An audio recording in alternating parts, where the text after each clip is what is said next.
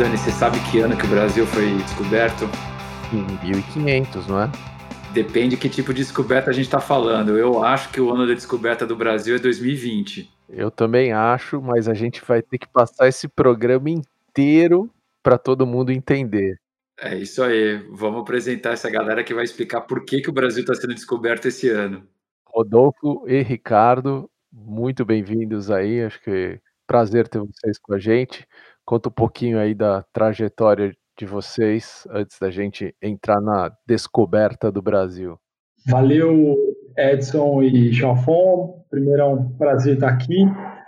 É, por vários motivos, né? Primeiro porque a gente é fã já tem um tempo, é, a gente vem acompanhando a trajetória, sempre sonhando estar aqui. E eu acho que a gente aqui é, estamos representando, debutando um setor novo que acho que está aparecendo, crescendo cada vez mais no Brasil. E eu tive cuidado de, antes de entrar aqui no podcast, eu dei uma vasculhada em vários podcasts que falam de startup, investimento, e é raridade a gente ter gente falando desse setor que é super importante para o descobrimento do Brasil, que, como o Edson comentou, que é um setor de GovTex. Então, pô, prazer estar aqui e, e vou passar a bola para o Ricardo, meu sócio, para ele começar a contar um pouco também da história dele.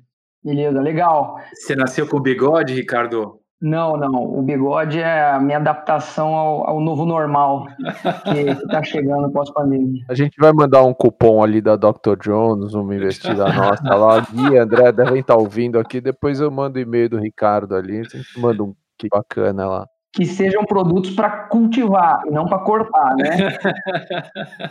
uma das coisas do novo normal é a volta da moda do bigode. Então, é, veremos.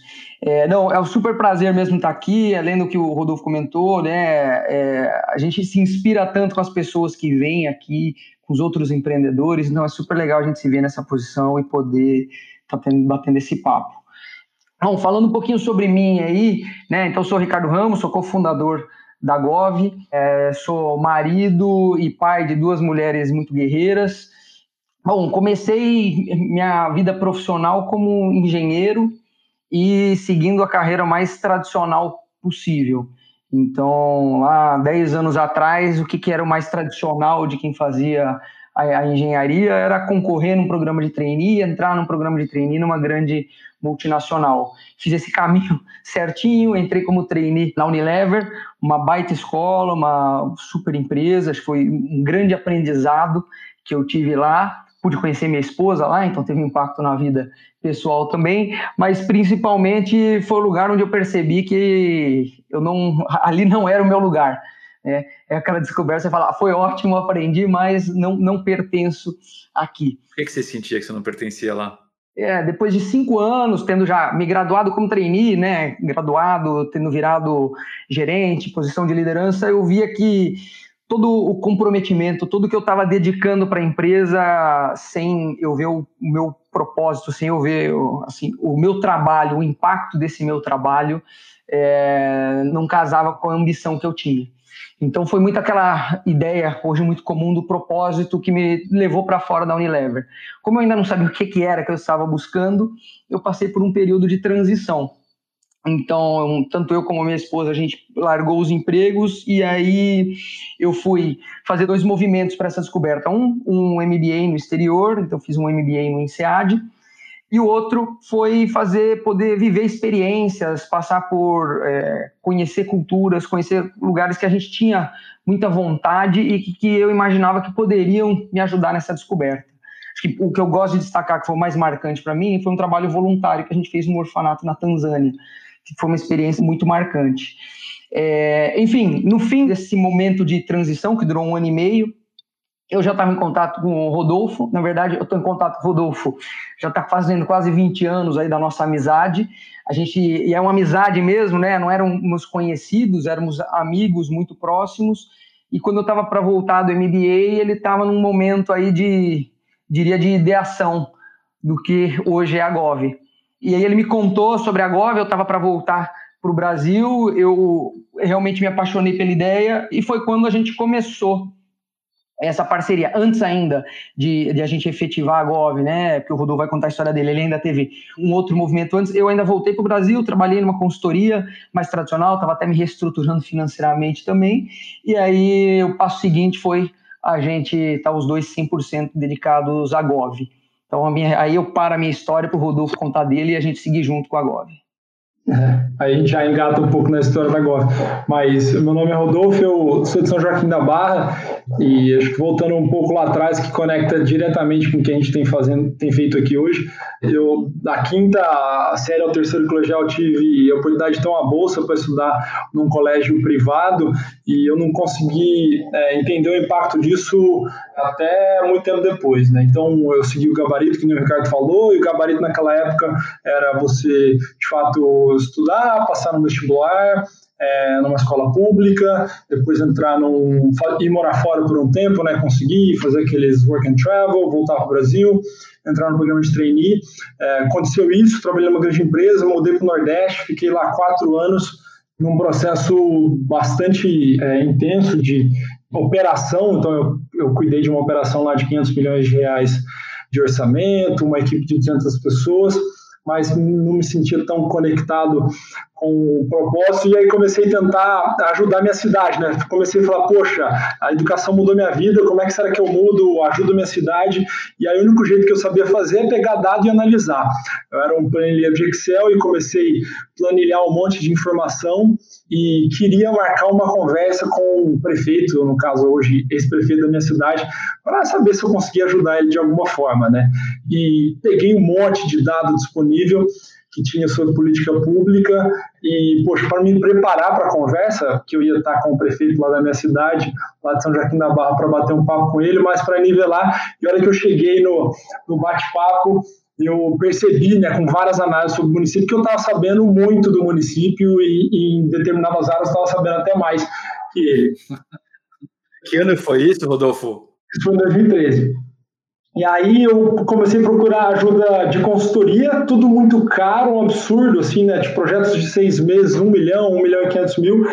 É, comecei a procurar ajuda no governo do estado para ver se poderia apoiar a minha cidade. Ninguém, é, não tinha, né, programa, forma de construção de capacidade, estado, município, governo federal também não tinha nada.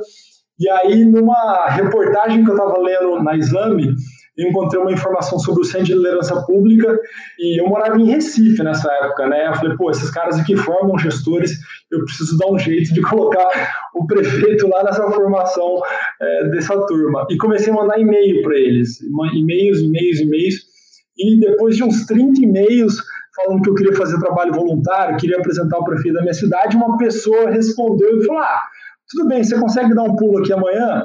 Só que eu estava lá em Recife amanhã eu não consigo, mas eu consigo na segunda-feira.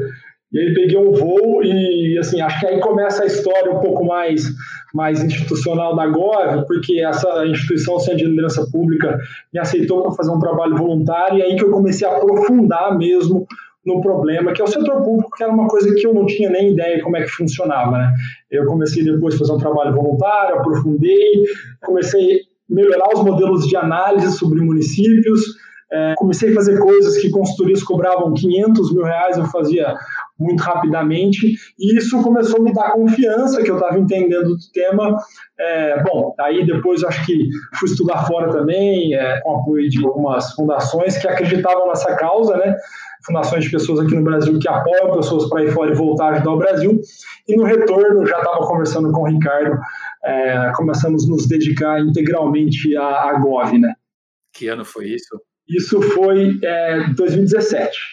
Foi 16, 17, no finalzinho ali. E até então, é, eu não tinha pisado numa prefeitura ainda, né?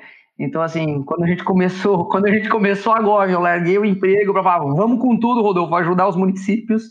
A primeira vez que eu fui, eu fui como Gov. E deixa eu perguntar para a gente entrar na história, né, toda e falar de GovTech, né, que, que acho que é o grande tema aqui hoje. Conta pra gente um pouco do que é a Gov hoje, né? Uhum. Daniel, antes de falar da Gov, vou trazer uma contextualização, então, sobre o, o setor, na verdade, sobre o, o, setor público, principalmente esse que a gente atua de municípios, tá?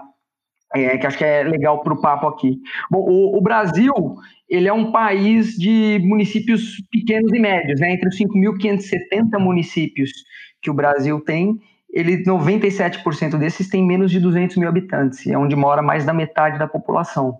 Então, se a gente vai olhar os, onde estão a maior parte dos gestores públicos, prefeitas, prefeitos, secretários, onde estão tomando decisão, tem muito mais nesses municípios do que o que a gente está acostumado a pensar e ver que são os grandes municípios, as grandes capitais. E esses municípios somados têm orçamentos mais de um trilhão e têm responsabilidades super relevantes. Então, seja um município pequeno de mil, dois mil habitantes, seja uma São Paulo, os municípios, os gestores são responsáveis por saúde básica, educação básica, assistência social, tudo aquilo que impacta a vida de qualquer pessoa, independente do nível socioeconômico, mas principalmente das pessoas mais vulneráveis, né? E aí, trazendo só um recorte rápido um bem Brasil real, né, um município de uns 5 mil habitantes no interior do Nordeste, pegando como exemplo um município que a gente trabalhou, é um município de 5 mil habitantes, tem um orçamento de 15 milhões e tem 350 funcionários. Ou seja, se for fazer um paralelo com uma empresa, é uma empresa com um bom orçamento de um bom, de um bom porte. Então, esse município está administrando decisões bastante complexas e tomando decisões vitais no dia a dia da população.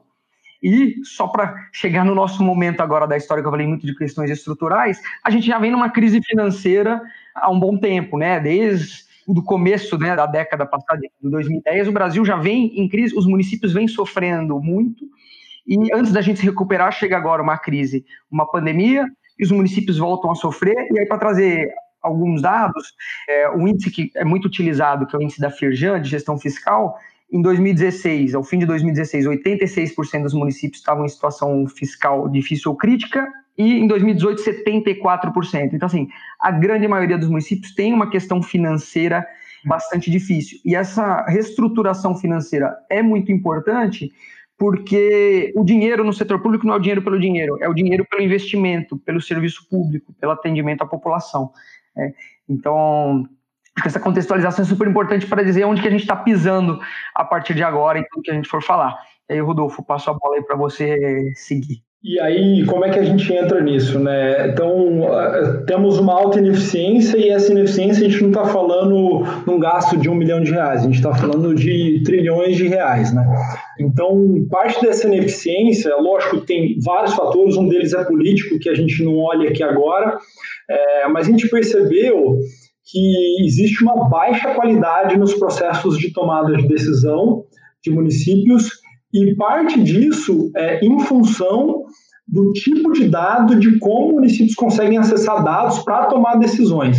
Então, o que a Gov faz? A Gov é uma plataforma de inteligência que auxilia municípios em processos de tomada de decisão, especificamente nesse nosso momento agora, que a gente está focando para ganho de eficiência nas finanças municipais. Então, basicamente, a gente agrega valor para o gestor público da Fazenda de duas formas.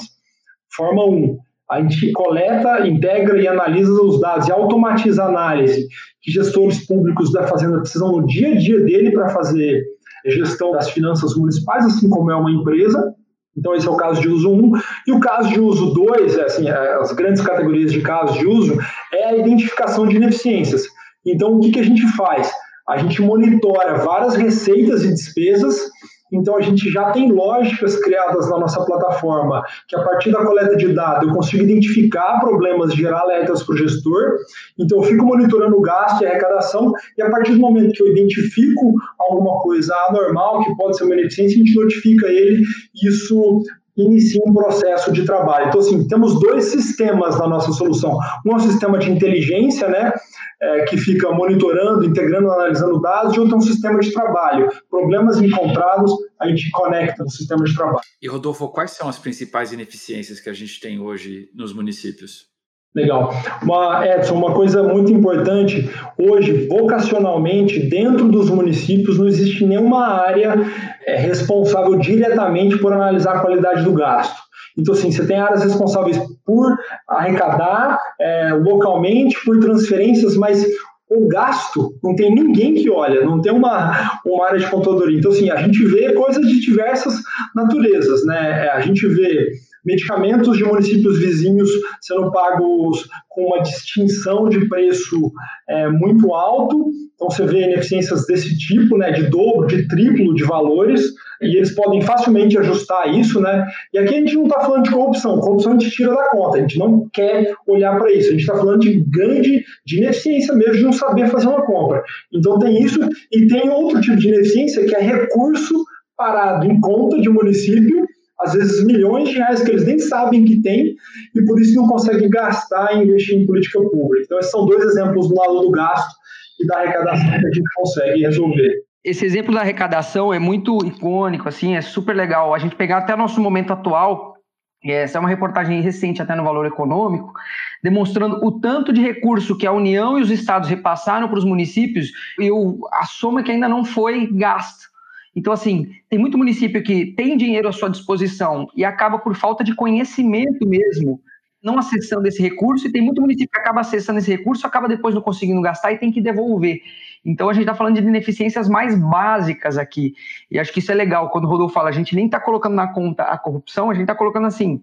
A gente está falando, gente, é, além desse outro problema que a gente não quer tratar, este problema de decisões é, não ótimas sendo tomadas, não por um viés negativo, é muito grande. Tem pessoas ali bem intencionadas que estão, de certa forma, até querendo tomar boas decisões, mas não estão tomando, ou por falta de conhecimento, ou por falta de informação, por mais que esses dados estão sendo gerados. Eles só não estão chegando num jeito que essa pessoa consegue consumir e transformar aquilo numa decisão ótima. E Rodolfo, o mercado de software para empresas no Brasil é um mercado multibilionário, né? Centenas de empresas, tem empresas listadas, é, tem centenas de startups. Nós mesmos já investimos né, em grandes ícones de software para empresas no Brasil. Por que, que o mercado de software para o governo não era tão desenvolvido e por que, que ele pode ser um grande negócio daqui em diante? Legal, Edson. É, Para ter uma ideia em números, quando você fala só quando a gente olha mercado local, Edson, para dar alguns números, que é compras públicas de tecnologia de municípios e estados, no Brasil a gente está falando de 24, 25 bi ano, é, nos Estados Unidos a gente está falando de 200, 250 bi ano de compra de tecnologia. Então, sim, são mercados gigantescos olhando só para local e no Brasil é, tem muita coisa assim, a gente está literalmente no analógico ainda. É, tem várias coisas, né, assim, é, que afetam. Para mim, duas são as principais. Isso está mudando muito. Uma coisa, o setor público ele não é afeito à, à experimentação. Então, tem uma coisa que está acontecendo no setor privado já faz um tempo, mas demora para chegar no setor público, demorou para chegar, por exemplo, nos Estados Unidos, que é um mercado muito mais maduro. Isso avançou muito pós-crise de 2018 é, que é um fenômeno que está acontecendo aqui agora. Né? No momento que você tem uma crise, você demanda ser mais eficiente, você gera muita experimentação. Então, no caso do Brasil, o setor não é afeito a utilizar a inovação, agora está sendo pressionado e está usando e está vendo que está dando certo. Exemplo clássico disso, teleatendimento, digitalização de processos, digitalização de atendimento ao contribuinte, isso está virando é, bastante. Então, essa é uma grande tendência. Dois, governos, assim, a gente está vendo uma mudança no marco regulatório e legislativo no Brasil para direcionar e facilitar a compra pública de inovação. Então, teve essa semana é, marco legal de startups. Estamos revisando a lei de compras públicas. A gente está vendo várias leis estaduais que facilitam o processo de aquisição de soluções inovadoras, especialmente tecnologia. E, e, assim, por último, a gente está tendo uma demografia mais jovem dentro do governo que já conhece isso de outros locais, né? Então, assim, esse servidor público que está lá é, e que, poxa, tem um baita de um valor, é, mas que não está muito em contato com o que tem de novo em tecnologia, a demografia está mudando, esse pessoal está saindo, está chegando gente nova que sabe das facilidades de se utilizar é, é, tecnologia. Então, a gente está vendo uma demanda de gente nova, não no sentido de ideias novas, né, também ideias novas, mas de gente nova mesmo, que está entrando lá dentro e está querendo é, agora utilizar a tecnologia para fazer as coisas melhor. E conta pra gente um pouco assim de como é vender para o governo, né? Porque a gente tem nas nossas conversas aqui, a gente fala sempre muito de que é uma venda high enterprise, né? Como tantas outras empresas que a gente gosta, admira e investe, inclusive, né? Então, o governo é um high enterprise, né? Conta um pouquinho de como é esse processo de venda, o, o tempo, como é o playbook de vocês. Legal. Assim, é uma venda e assim, tem muito mito em torno de vendas para governo. Lógico que é uma venda difícil, assim como é uma venda difícil para high enterprise, é high touch, grandes tickets, vendas complexas, de certa forma consultiva, perfis de vendedores que desafiam o cliente. Então, assim, é uma venda mais difícil, mas é uma venda totalmente factível. Tem uma coisa que é, que é fundamentalmente diferente da maioria dos processos de vendas, né? Se bem que quando você vai para vendas high touch, de, de vendas enterprise de grandes tickets, elas também funcionam assim, mas que no caso da administração pública é o processo licitatório. Então, poxa, como é que na hora que você coloca uma máquina de vendas para rodar, né? Então você tem lá, você educa o cara, você, você atrai ele, você educa, e aí ele entende seu produto, ele entende o, melhor o problema dele, ele entende que o seu produto resolve o problema dele, aí ele conhece a solução e ele decide, poxa, eu vou comprar. Vendas para grandes empresas também se tem que passar por um processo licitatório na maioria das vezes. Licitatório não, processo de bidding, né? Aqui no setor público também. É, mas tem um ponto específico, Daniel, que é para o setor público me contratar, eu não posso colaborar com ele para especificar o meu produto. E esse é o grande desafio onde a maioria das startups morrem. Porque startup não tem dinheiro, o ciclo de venda de empresas, de grandes empresas, é longo, e se você quiser fazer a coisa certa de maneira ética, você de fato não pode colaborar. Então, assim, quando a gente estava começando a construir a máquina de vendas, isso é uma história até legal, depois eu posso entrar mais nesse detalhe, mas a gente começou, a, várias prefeituras queriam comprar, queriam comprar, queriam comprar, só que quando na hora chegava na hora de especificar o nosso produto, que é detalhar o que eles querem comprar, eles não conseguiam. Até que um município de uma prefeita, inclusive, super inovadora, eles decidiram pegar essa proposta, montar um termo de referência, e aí, a partir desse momento, essa especificação, quando ela é divulgada, ela se torna pública. Quando o edital sai, né, que aí é a outra parte do processo, um termo de referência, sai o edital, tem uma concorrência que você vai lá, dá preço e tudo mais. Mas depois que isso acontece, o seu documento se torna público. Então, para qualquer próxima venda, eu tenho essa referência que é um primeiro edital. E hoje, já com vários editais, cada município vai adaptando, colocando especificidades, a gente vê se adequa o nosso produto ou não. Eu posso fazer questionamento a partir do momento que o processo é público. Então, assim, a grande dificuldade no ecossistema, e por isso que tem tanta startup que morre, é porque ela não consegue quebrar essa arrebentação de fazer uma primeira venda de um produto que, lógico, tem todos os problemas tradicionais de startup, né? Pô, você tem um produto que você não resolve problema nenhum, você tem os problemas de sócio, você tem problema de caixa, mas aí, nesse caso, ainda tem um outro probleminha. Ô Rodolfo, mas aí eu queria acrescentar uma coisa, até complementando, acho que seguindo a linha que você está trazendo e complementando a questão do inovado, GovTech, setor público, é que é um setor também para que para entrar você quebra muitos paradigmas, tem que quebrar muitos preconceitos, né? Eu acredito que assim, no Brasil, infelizmente, tudo que relacionado, algumas palavras, alguns termos, por exemplo, política, gestão pública, servidor público, que são termos neutros, passaram a ser termos com conotação negativa. Muito pelo nosso histórico, pela história de corrupção que aconteceu no. acontece ainda, infelizmente, no, no país. Mas acho que isso acabou tomando todo o espaço e não permitindo que a gente visse uma transformação que vem acontecendo. Então, assim, nós que estamos aí há quase quatro anos nessa jornada, trabalhando lado a lado, experimentando, estudando junto com quem está lá no setor público, o setor público, assim como o privado, uma organização pública, assim como a privada, um profissional do público, assim como o privado, tem os bons e os ruins, em qualquer lugar vai ter. E acho que o grande ponto é a grande quebra de paradigma é falar, poxa, no setor público tem muito servidor qualificado, tem muito servidor bem intencionado, é, ansioso por inovação, ansioso por mudança, só que essas inovações não, não estavam chegando para eles. Né? E acho que agora a gente começa esse movimento. Então, acho que essa mudança também acontece e acho que a gente espera fazer parte dessa quebra desse paradigma que é super importante. Né? No fim, nenhum outro setor tem um potencial de impacto tão grande no nosso país como o setor público. Como o Rodolfo falou, é um trilhão distribuída entre todos os municípios. Não tem nenhuma outra organização presente em todos os municípios do país, do Brasil, com esse potencial financeiro. Se a gente torna esses municípios mais eficientes, a gente está impactando o país como um todo, a população como um todo. Software vai comer o governo, então. Exatamente. Not only the world, but... e, o, e o governo vai comer software. assim a gente espera. Mas assim, o processo todo de começar a vender para o governo, é, e aí o Edson teve uma a gente começa a startup tentando fazer várias coisas, e aí um dia a gente estava lá num programa de aceleração e chamaram um cara para dar uma palestra, aí chegou lá o Edson, foi a primeira vez que a gente teve contato com ele, e eu e o Ricardo já tínhamos aquelas dúvidas de, poxa, vamos, cara, vamos matar tudo, vamos continuar com uma coisa só, e não. Aí o Edson falou, ataquem a Normandia, queimem todos os barcos, e ataquem a Normandia. Aí a gente falou, pô, a gente precisa falar com esse cara aí.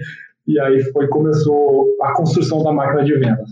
E, e Rodolfo, deixa eu te perguntar, cara, assim, deve ter um padrão, né, que vocês notaram, assim, de quem adota primeiro, assim, né, assim, a, a revolução tá vindo de algum lugar, né, acho que fala um pouquinho, assim, de qual é o perfil do município que hoje busca, é o gestor, não é o gestor, é uma comunidade de funcionários públicos, é uma coisa regional, como é que decode aí?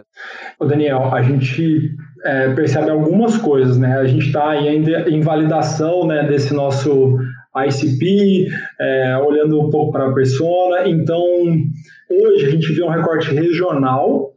Então, no processo de validação da nossa máquina de vendas, a gente fez duas incursões em dois estados específicos e não deu certo. Assim, uma coisa, eu te dar um exemplo que a gente descobriu, que gestores era difícil a gente encontrar, por exemplo, o prefeito ou a prefeita na cidade, assim, então é difícil vender uma coisa onde os, as principais lideranças estão lá. Então a gente vê que tem um recorte regional importante e a gente vê também que tem um recorte de orçamento importante. Então, algumas cidades que são muito pequenas, no Brasil a gente tem cidades de 800 habitantes. O trade-off entre valor que essa organização que esse município vê e o preço da nossa solução, que também a gente tem um limite para chegar ali, às vezes a conta não fecha tanto. Então, do ponto de vista de eficiência de máquina de vendas, a gente está tomando decisões de região e a gente está tomando decisões de faixas orçamentárias de município. Tá? Então, esse hoje é o recorte. Ideologia zero de recorte, não temos nenhum padrão por enquanto. E tem, um, um, na verdade, um outro recorte que é interessante, é, que ainda não está completamente validado, mas mulheres parecem gostar mais da solução que a gente oferece. Elas são mais inovadoras e tomam mais riscos, né? É. Vamos botar em mais mulheres, então, para a prefeitura esse ano, é isso? Exato, eu acho que a gente tem mais mulher na política. É um ótimo movimento. E vocês estão se tornando referência, é, estão treinando aí centenas de milhares de candidatos à prefeitura. É, o que, que, vocês estão percebendo aí nessa nova safra? Um interesse maior pelo tema para já chegar preparado quando for eleito? E como é que foi esse processo de virar uma certificadora de prefeitos? Não, isso é muito legal, Edson. A gente não esperava que isso acontecesse, né? Lá atrás a gente falou, poxa, esse é um ano eleitoral, como é que a gente consegue participar, se aproximar de candidatos e candidatas? Como é que a gente consegue identificar quem é mais sensível a essa temática nossa? Que no fim é, é ter acesso a dados para tomar melhores decisões. E a gente lançou hoje, qualquer cidadão, na verdade, pode acessar o nosso site, não é restrito a, a prefeitos e prefeitas, vereadores e vereadoras, eles podem acessar o nosso site e lá pedir uma avaliação no município.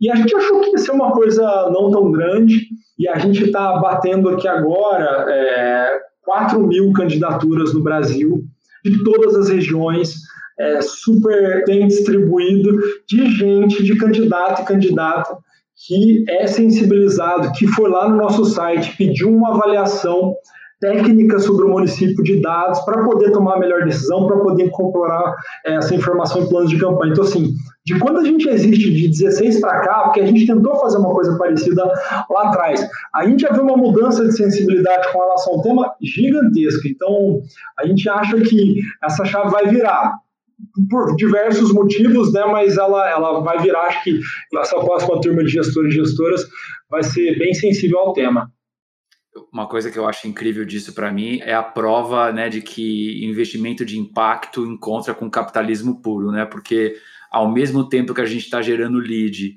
criando uma vantagem competitiva, né? Que é gerar lead proprietário, é, a gente está, né, vocês estão ajudando os 4 mil prefeitos a se prepararem para chegar e fazer um trabalho melhor no ano que vem. Eu acho isso fabuloso. Exato, é uma fonte proprietária de geração de leads que a gente tem julgado bastante saudável e assim, a gente não tem ideia do impacto disso, né, Edson? Pô, se 10% dessa base utilizou um dado de educação ou um dado de finanças para pensar numa política, assim, é um impacto de fato que não dá para a gente quantificar, né? E estamos falando de pouca coisa. De 1% dessa base, a gente está falando de 40 gestores que podem estar tá aí umas 50 milhões de pessoas embaixo dos municípios deles e assim, a gente tem cidade grande acessando, né? não é só cidade pequena, a gente está falando de cidade bem grande também. E esses momentos de formação ou de compartilhamento de conhecimento, quando a gente tem esses contatos, é aquele momento para o empreendedor que energiza, sabe? Eu digo assim que às vezes chega, parece até quase que é uma lágrima, porque é quando você, você manda um documento desses, você compartilha esse conhecimento, e a pessoa do outro lado, do que a gente já ouviu, de pessoas em, em, todo esse tempo que a gente está. Poxa, você mudou minha vida. Poxa, devia ter te conhecido antes, né? Agora o pessoal, enfim, mandar, poxa, eu tinha que ter te conhecido antes, eu teria feito uma gestão diferente. Poxa, o tanto que você pode ajudar o município. É aquele momento que você fala, poxa, é isso, né? Vamos, a gente tem que perseverar, tem que seguir, porque é, a gente está conseguindo gerar esse impacto. E como que foi esses três, quase quatro agora, né? Primeiros anos de relação? Sei que teve muito ajuda, né? De várias várias entidades que procuram promover né, tecnologia para governo. É, a quem vocês foram, a quem que vocês recomendam que os empreendedores deveriam procurar? Como que foi esse começo, de uma certa maneira, não tão usual, né? Uhum. Eu acho que assim, a gente tem um começo, é, tanto eu quanto o Rodolfo fomos empreendedores de primeira viagem, né? Então, assim, a gente tava, partimos os dois do zero com a cara e com a coragem, vamos fazer acontecer. E isso faz com que a nossa trajetória, acho que tenha sido muito mais errática e a gente tenha passado por muitos, muito mais erros, assim, falhas no começo, porque era, um, era a primeira vez que a gente estava fazendo. Então, eu diria aí que os primeiros quase dois anos foram um momento muito nosso de descoberta, de descoberta como empreendedor, de descoberta como é, de produto, de aprofundamento do setor. E eu diria que o ponto de transição mesmo, que fez uma mudança grande nessa nossa trajetória, que divide esses dois primeiros anos desses últimos dois anos, foi o momento do foco. E que foi, e aí não é para falar que estamos aqui, Edson, mas foi aquela conversa que a gente teve no programa de aceleração, onde o grande discurso foi foco.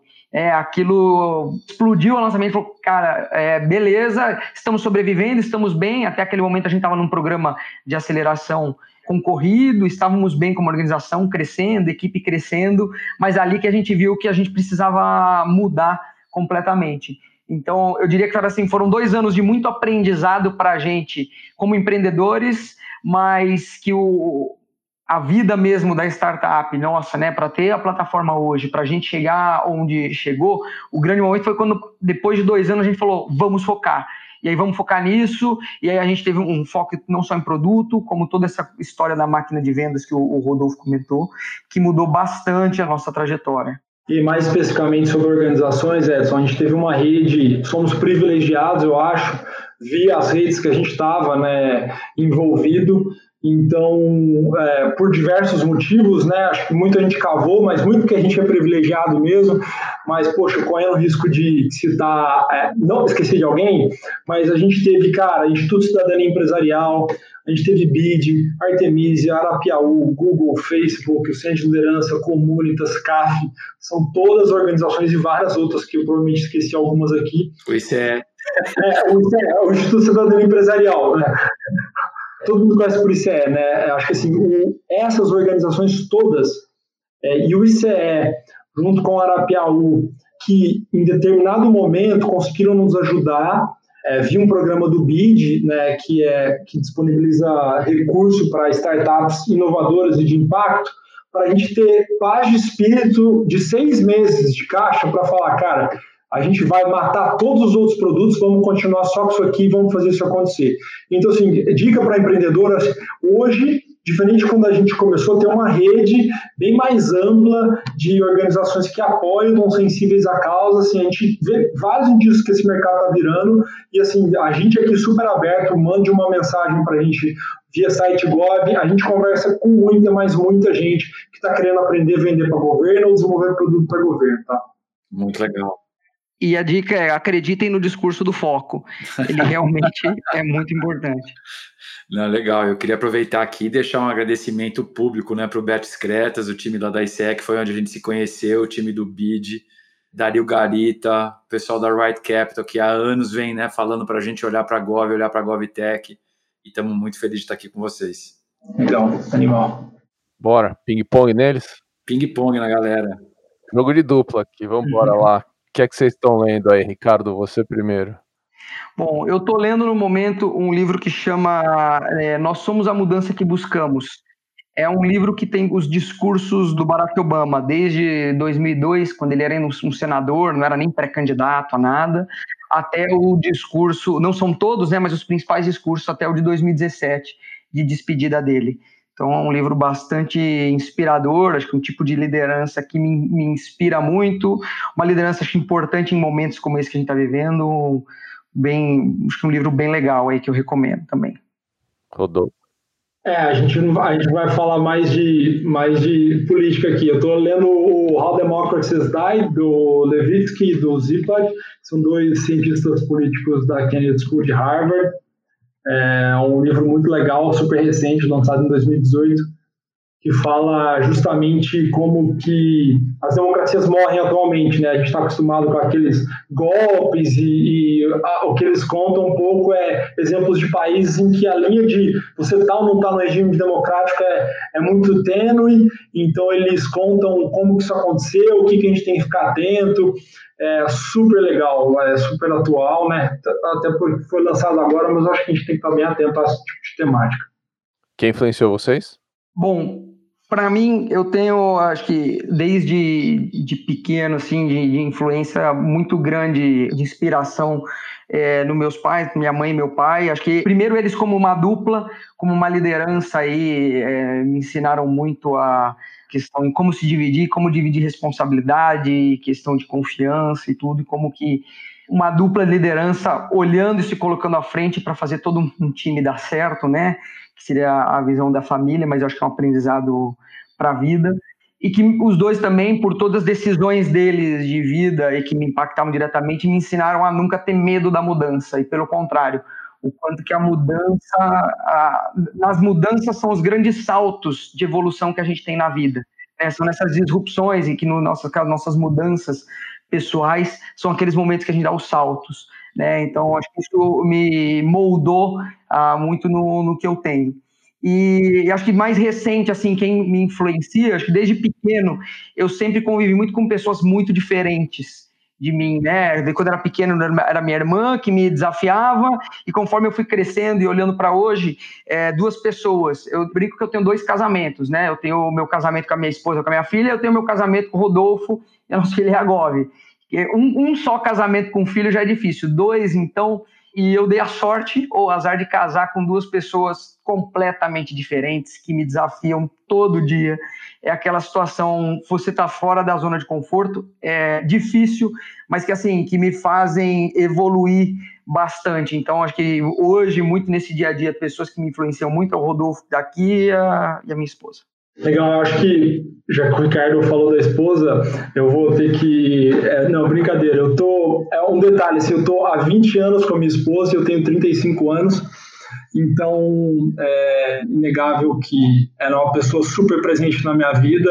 É, meus pais me influenciaram bastante, mas hoje minha esposa, que é uma pessoa ultra ética, assim, que uma alta confiança, ela me ensina várias coisas, mas acho que o que eu tenho aprendido muito com ela, e até nessa minha relação de sociedade, de tocar empresa, é, acho que olhar mais para os meus erros e conseguir fazer mais reflexões, acho que ela é uma pessoa super reflexiva, que pensa, se autoavalia constantemente, e eu acho que ela tem, é, ela tem um papel aí nessa minha formação nesses últimos 20 anos, de como que eu me olho, como comentando meus problemas, minhas fraquezas, então é, acho que eu, eu comentaria aqui que é ela, sem dúvida. Fonte de informação? Bom, é, eu busco muita informação em duas fontes principais, portais, então eu tenho os, a lista de portais que eu faço aquela o vasculho diariamente, buscando diferentes fontes, diferentes perspectivas, e podcasts, cada vez mais eu tenho virado um fã de podcasts, então uma série de podcasts também que eu tenho utilizado. É uma coisa legal que eu acho que é, é bacana quem está interessado nesse ecossistema de GovTechs. Acho que seguir ali, dar uma olhada no site, se inscrever nas newsletters, em duas newsletters. Uma que é a govtech.com, né, que é um site norte-americano que cobre, é uma mídia especializada em, em transformação digital de governos, é super legal, acho que eu olho é, dia sim, dia não, para ver o que, que, tem de novidade, de mercado, de tendências, é uma coisa. E a outra coisa, a newsletter da NYU Lab, que eles colocam toda sexta-feira cedinho, eles dão o que tem de mais novo nesse ecossistema de transformação digital de governos. Então, acho que são duas newsletters e sites que são bem legais para quem está interessado no ecossistema de GovTechs. Boa. Ritual do cotidiano de vocês, que vocês não abrem mão? Eu não abro mão no meu dia a dia, é a minha listinha de to-do que era antes era um e-mail, depois de ouvir muitas vezes o, o, podcast aqui, o pessoal fala do Evernote, eu acabei aderindo ao Evernote, aí nos últimos eu já vi que tem que mudar novamente, já estou trazendo outras, outras novidades, mas enfim, independente do canal ou no papel de pão, eu não consigo viver sem minha listinha de to-do, acho que, cara, com a gente empreendendo, a gente tem que lidar com diversos temas, enfim, se você não tiver todo dia, antes de começar o dia e no final do dia, der aquela olhada, aquela repassada, fora ao longo do dia, né, algumas vezes, no, em tudo que a gente precisa fazer, a gente se perde. Então, esse ritual para mim é extremamente importante. É, eu também acho que o to-do to traz muita eficiência para a rotina, foco, então é, eu também acho que um to-do list no começo do dia, uma revisão no final do dia é fundamental. Ferramenta de trabalho? E não pode falar o Evernote mais. não, não. Não, porque é tranquilo mudar ainda, ainda não estou tão comprado com ele ainda. Para mim é o essas ferramentas de gestão de time. Hoje a gente usa na Gov o, o Google Chat, a gente usou por um tempo o Slack, mas assim, isso para mim foi e aí agora em momento de pandemia, algo sensacional que a gente aderiu muito bem na organização e que permite uma eficiência, uma forma de comunicação muito mais fluida, muito mais rápida. Então, para mim, essa é uma ferramenta essencial hoje para mim e para a organização. Eu vou falar uma, uma, metodologia que também é uma ferramenta que eu acho que é indispensável aqui na Gov. Eu tendo a dizer que talvez a nossa principal vantagem competitiva, né, Ricardo, que é, é fazer o OKR de qualidade. Eu acho que a gente está fazendo o OKR desde o final de 17, né? E eu acho que essa é uma, uma ferramenta de trabalho, uma metodologia que a gente aplicou aqui que dá uma agilidade para a organização sem tamanho. Não consigo ver a gente é, estando nessa velocidade que a gente está hoje, sem essa ferramenta que traz um, um baita ferramenta barra metodologia que traz uma baita agilidade para a empresa, agilidade e foco. Boa. Bom, e nessa trajetória toda, com certeza vocês aprenderam alguma coisa com alguém ou desenvolveram um aprendizado que vocês devem estar repetindo para todo mundo toda hora aí. É um mantra do Ricardo, o mantra do Rodolfo. Conta pra gente que mantra é esse. Bom, para mim, um que se aplica à vida pessoal, profissional e que eu busco seguir muito é a questão de que a vida é feita de ciclos, né? E a gente tem que estar tá sempre preparado para saber em que momento que aquele ciclo se encerrou e sempre que eu vou começar um novo ciclo, qual que é o meu objetivo naquele ciclo, quais são os desafios, quais são as renúncias que eu vou ter que fazer a cada momento. Então, para mim, essa visão de ciclos que vão se complementando e levando em direção a um, um objetivo maior é super importante, até para a gente ver naqueles momentos quando a gente acha que tomou as decisões erradas e que está fazendo uma coisa que não faz sentido. Você fala, não, é isso é parte deste ciclo, eu preciso fazer isso para chegar lá e o próximo ciclo isso não vai acontecer e vai ser diferente. Então, para mim, isso é super importante. É, assim, confesso que é, essa vida de empreendedor, ela, ela não é nada simples, a gente tem muita coisa acontecendo todo dia e uma coisa que eu tento praticar é com muita dificuldade de fazer com excelência, mas é conseguir é, sempre ter coragem para mudar aquelas coisas que a gente precisa mudar e dá para mudar, serenidade para aquelas que não dá para a gente fazer nada, e o mais importante é ter sabedoria para saber diferenciar uma da outra. Então, eu acho que eu tento praticar bastante isso. É muito difícil, mas, mas acho que isso traz uma paz de espírito quando você consegue implementar, que é, que é bem legal. Animal. Bem legal. Então, esse aqui foi mais um daqueles nossos episódios. Valeu. Esse e todos os outros aí nas plataformas para todo mundo ouvir. Rodolfo, Ricardo, prazerzaço. Inaugurou GovTech aqui no Stella Playbook. e acho que tenho certeza que é um assunto que só vai crescer nesse país. A gente precisa de, de tecnologia ajudando o país em todos os lados. Então, um baita orgulho aí estar do lado de vocês. Até!